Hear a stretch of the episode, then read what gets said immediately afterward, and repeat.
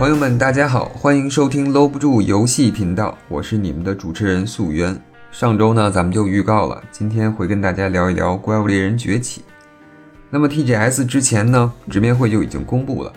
而且这两天的那个 TGS 呀，也公布了更多的实机演示画面，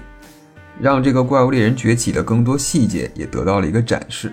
今天我们就先来简单介绍一下《怪物猎人》这个游戏，让新手玩家呢有一个大概的了解。然后呢，我们会介绍一下这次的《怪物猎人崛起》的一些变化和特点。再之后，我们会简单梳理一下《怪物猎人》系列的发展和演变。最后呢，我们再对《怪物猎人崛起》进行一些预测和展望。好吧，废话不多说，首先就是介绍时间。《怪物猎人》是一款硬核的动作游戏，武器的不同呢，游戏的风格也会有很大的不一样，战斗节奏和方式也不同。比如说，我们游戏中会有大剑。它的特点呢，就是操作简单、速度慢，但是伤害高。大剑玩家的打法呢，基本就是靠拔刀流，砍一刀之后赶紧收刀跑，看准机会呢进行蓄力攻击。双刀呢，单次伤害低，但是速度快，攻击范围比较小，俗称双刀洗脚，就是因为它在对战大型怪物的时候啊，双刀往往只能攻击到怪物的脚部。弓和弩的战斗方式就更不同了，由于是远程武器。并且防具的防御力要比近战防具低很多，一般单打的时候都会比较累，多人呢相对会好一些。那么游戏的内容呢，就主要是狩猎各种各样各样的怪物，各种特征和大小不同的龙，每一种怪物的生态呢都不太一样，打法也不太一样。比如我们标志性的雌火龙和雄火龙，攻击方式呢就有甩尾、后空翻、吐火球等等，在相对应的攻击前。怪物呢都会做出相应的准备动作，所以玩家就需要观察怪物的动作，预测出怪物下一步的行动，来判断自己的攻击和走位。因为怪物的血量比较厚，所以战斗会持续很长时间。如何在长时间的战斗中慢慢削弱怪物血量，保住自己的血量和体力，成了游戏的主要目的。并且每个怪物的弱点也不同，各个身体部位的坚硬度也不同，对应打击和斩击的伤害也不同。所以说，这个游戏的核心啊，就是一方面熟悉自己武器的使用，再有就是熟悉各种怪物的一个生态。那么，《怪物猎人》这个游戏呢，对初学者来说会有一定的门槛，就是我们的学习时间。但是你一旦掌握之后，就能体验到那种自己慢慢成长的一种成就感。这个游戏啊，不是那种你随着你玩的时间越来越长，积累的经验值、等级、装备越厉害的游戏。《怪物猎人》需要玩家深度学习系统。锻炼自己的操作和反应速度，这个也是怪物猎人和其他游戏不太一样的地方。那么这次的怪物猎人崛起呢，不太一样的东西呢，首先是我们的无缝场景地图。这次不像我们的 3DS 和 PSP 之前那几座，我们在切换地图的时候需要加载，而是一个更广阔的无缝的一个场景地图，就是一个完整的一个开放的一个地图世界。还有就是我们的新伙伴系统。就是这次除了艾鲁猫之外，还加入了一个狗，就是玩家们戏称的宝可梦的苍响。这个狗其实是可以跟我们一起进行战斗的，而且最主要的是，这个狗可以用来骑乘。那么除此之外呢，还有一个很有意思，就是翔虫。这个翔虫其实日常生活中大家不太注意到，但是当玩家跳跃的时候，它可以利用翔虫来进行摆荡或者是牵引。所以说，利用这个翔虫就可以完成一些很多不同的操作，而且可以产生一些跳跃呀和攀爬的一些辅助等等等等。那么呢，其次是这次的动作变化，因为我前两天看了 TGS 的那个实际演示，演示的视频里的角色使用的是双刀武器，然后我发现双刀它在收刀跑位和持刀跑位，包括战斗的时候，它的动作风格其实有一些变化。就是以前我们的双刀在奔跑的时候，两把刀是放在胸前的，然后有点像自然扭动跑动。但是这次他在持刀跑位的时候，更像一个忍者的动作风格。然后我觉得可能是为了和本作的这个风格相呼应吧，和内容相呼应，所以他这次在动作上也做了一些细微的调整，将人物的攻击动作还有一些呃平常的动作都更加像忍者的风格。那么还有就是，由于骑乘和降虫的加入呢，战斗中的活动空间也就更大了，将传统的地面二维战斗区域扩展到三维，具有高度差的攻击。大家都知道，怪物猎人其实原来是没有跳的，就起码在四代之前是一直都没有跳跃这个动作，所以一般在攻击的时候都是怪物可能是三维的攻击，但是我们人猎人的攻击一般都是二维的，就是我们只能在这个平面进行一个打击。但是这次加入了翔虫，也就是我们可以在随时随地都可以达到一个空间上的移动，特别是高度上的移动。所以这个对于狩猎来说，应该是一个全新的战斗体验。那么这次的怪物风格呢，也会有一些变化。除去我们应该会有的一些基础的怪物猎人的怪物设定，这次的怪物设定偏和风，它还里面还有一个五十年一次的百龙夜行，这分明模仿的就是百鬼夜行嘛，对吧？说是五十年之前曾经把这个村儿给灭了，然后这次呢，可能说又要来一次百龙夜行，所以玩家要来阻止这个百龙夜行的发生。这次的百龙夜行里面公布的这几个龙，像什么伞鸟啊、河童蛙呀，还有怨虎龙啊，其实我们能看到都是跟这个和风里面这个百鬼夜行的鬼具有一些相对的关联的。然后这次整个的美术风格包括设定，其实都很像日本的和风。然后玩家就是一个忍者的装扮，你会看到那个我们在宣传片里看到那个角色，他戴了一个头巾，而且他的狗和他的猫其实都戴了那种忍者的头巾，其实是象征着忍者门门派的这么一个概念。那么接下来呢，我就给大家简单聊一下这个怪物猎人的发展。就是怪物猎人，它到底是怎么一代一代延续到现在，然后有这么多粉丝来去喜欢这个系列的？那么怪物猎人的初代呢，最早是登陆在 PS 平台的，是以野外生活为主、生态为主的一个游戏。初代的反响其实并不太好，我个人认为是因为它做的太细了。它其实当时还并没有把战斗作为一个很主要的部分，而是包括野外生存、采集，甚至是烤肉，其实它做的很细，去模拟这个真实的一个操作。然后给玩家的体验呢，更多的也是在体验这种野外生存和狩猎之间的这么一个东西。当时是登录的主机平台，我个人认为是设计有点太过于超前了。因为你其实从现在看来的话，它更像是一个丰富了很多的东西。但是毕竟由于是系列初代，而且它其实并没有把战斗提得特别的完美，所以当时这个游戏的反响并不是太好。但是呢，到了二代，特别是二 G 的时候。这个整个怪物猎人的风格会有一些变化，它其实更专注于狩猎、战斗，还有更多的武器的一个加入。像我们二 G 最经典的就是轰龙，然后还有这个生存操作的一个简化。呃，最主要的还是我们转换了一个平台，它登录到了我们的 PSP 平台，因为 PSP 平台其实它具有一定的便携性，对于联机来说更方便。所以在二 G 的和二的时代呢，这个 PSP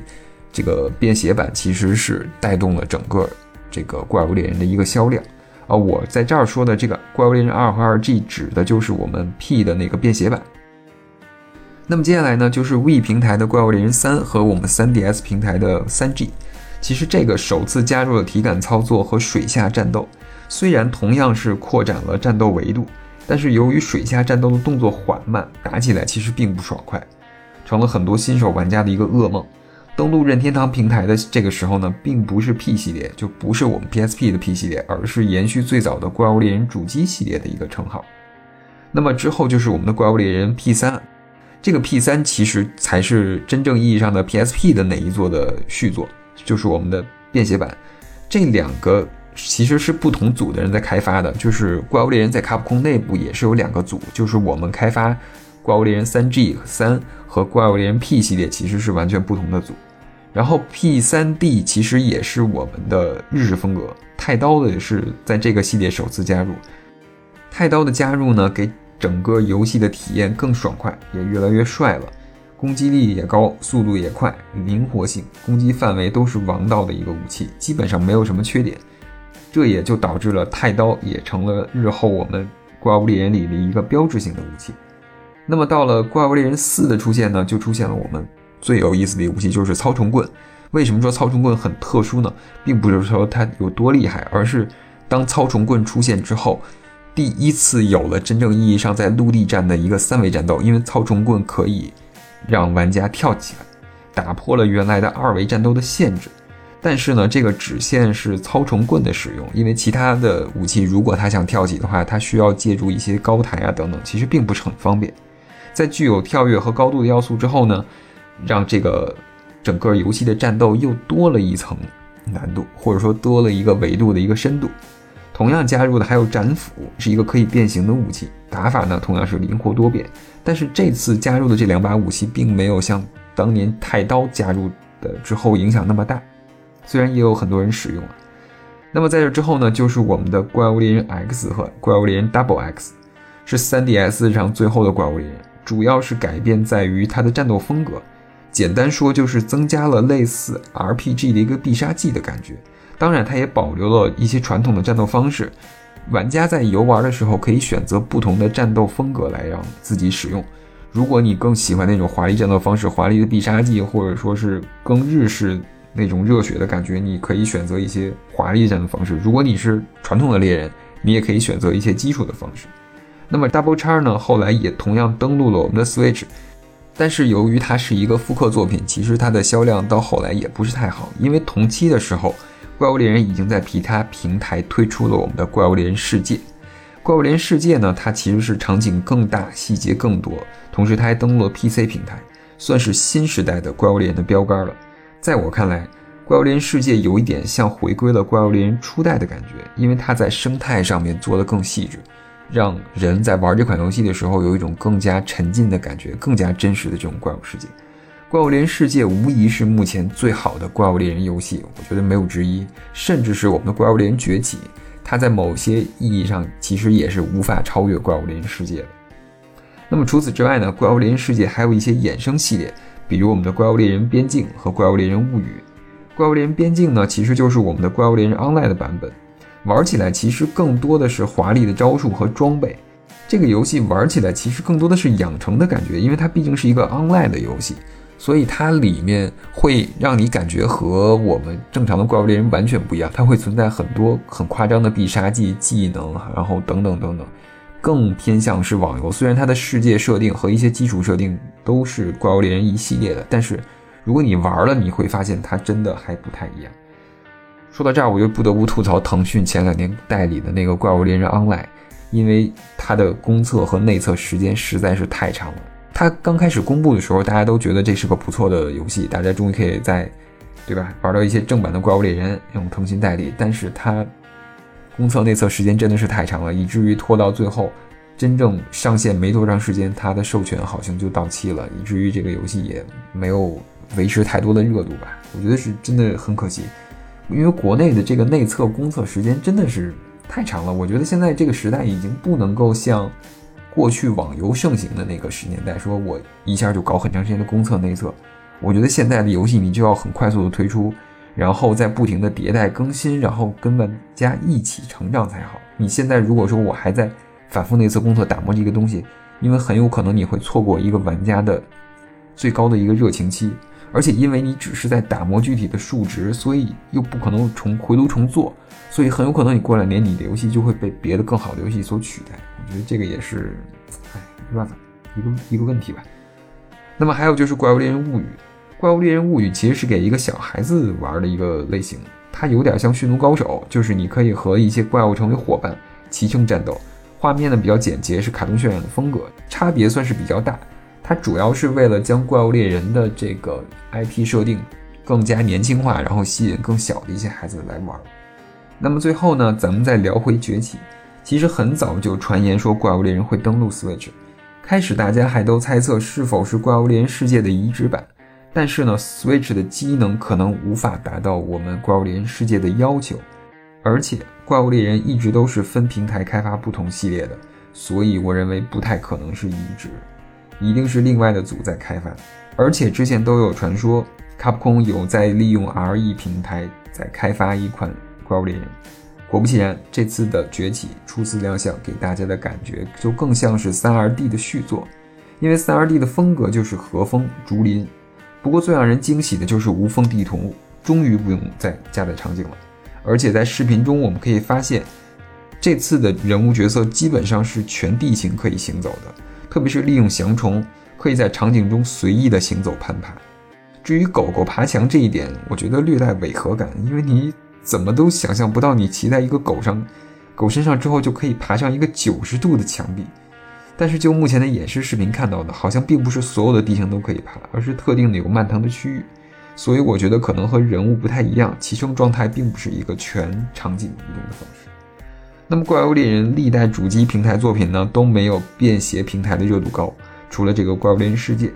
世界其实是具有大量的粉丝的基础，再加上过硬的游戏素质，那么便携平台的热度呢肯定会更高，主要是因为可以线下面对面联机，